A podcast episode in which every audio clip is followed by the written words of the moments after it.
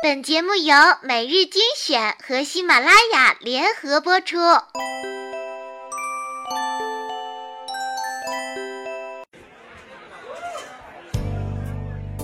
在灯火辉煌的都市，你是否有归心似箭的情绪？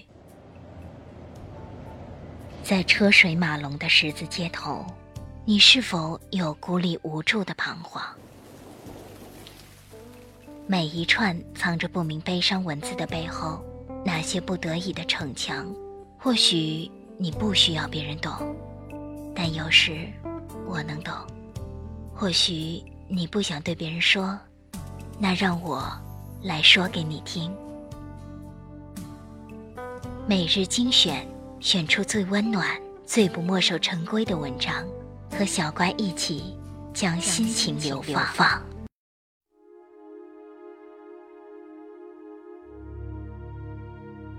亲爱的听众朋友，大家好，欢迎收听每日精选，我是主播小乖。今天小乖将为大家分享一篇文章。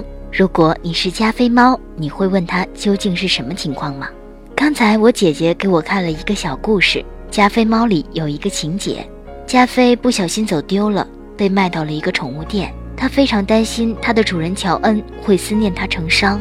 在一个清晨，乔恩走进了这家宠物店，店主热情地问他要不要买宠物。然后乔恩发现了走失的加菲，再次把它买回去了，然后皆大欢喜。在故事的最后，那个世界著名的肥猫加菲说：“我永远也不会问乔恩那天为什么走进那家宠物店。”我对姐姐说：“要是我是加菲的话，我绝对会问。”然后觉得被背叛，最后闹得惨惨收场。我的这种做法错了吗？知乎网友戴毅的回答。傻孩子，加菲不问是因为无论乔恩为什么二度走进宠物店，乔恩还是选择了他。你问他是想证明他是否始终忠诚的爱你，而你不问他是因为你原谅了他再次走进宠物店的行为，这证明你忠诚的爱他。所以加菲才是加菲，他聪明在了解他自己，并且对自己的感受忠诚。傻小孩才只想着索取呢。因为只想索取的家伙，最后什么真正的好东西也得不到。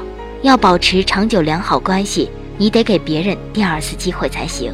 加菲猫能够原谅乔恩的偶尔脆弱，只要他再爬起来就行。毕竟他只是个笨蛋人类，又不是猫。看穿他，还依然爱他，不愧是加菲。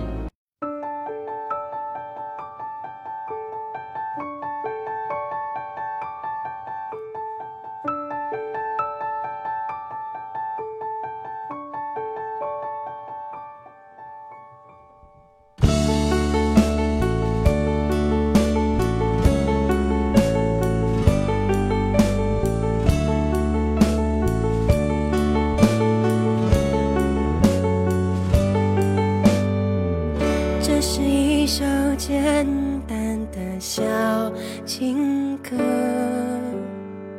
唱着人们心肠的曲折。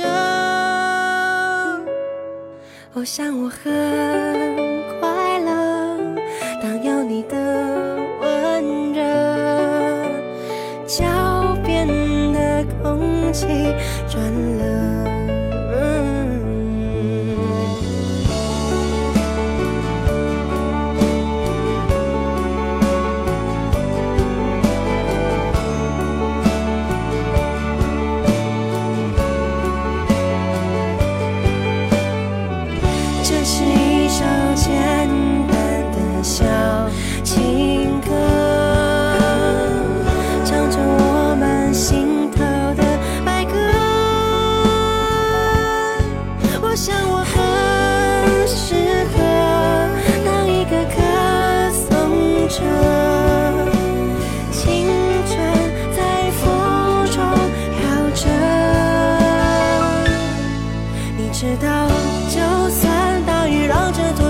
是点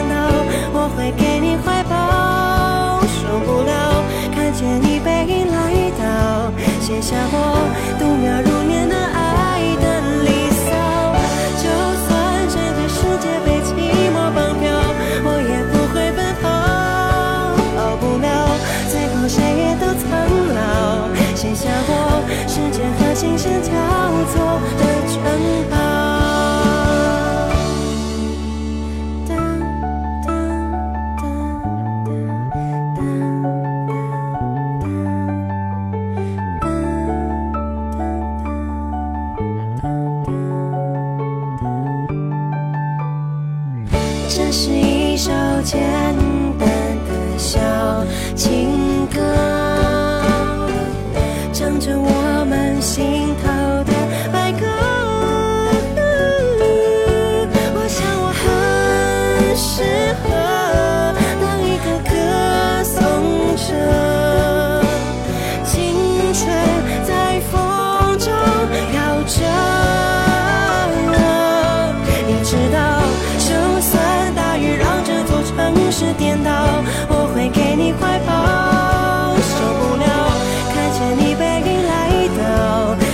我度秒如年难捱的离骚就算整个世界被寂寞绑票我也不会奔跑。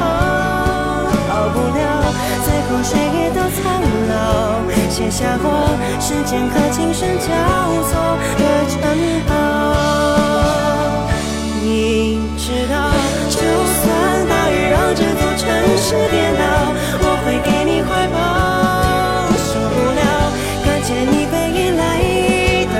下我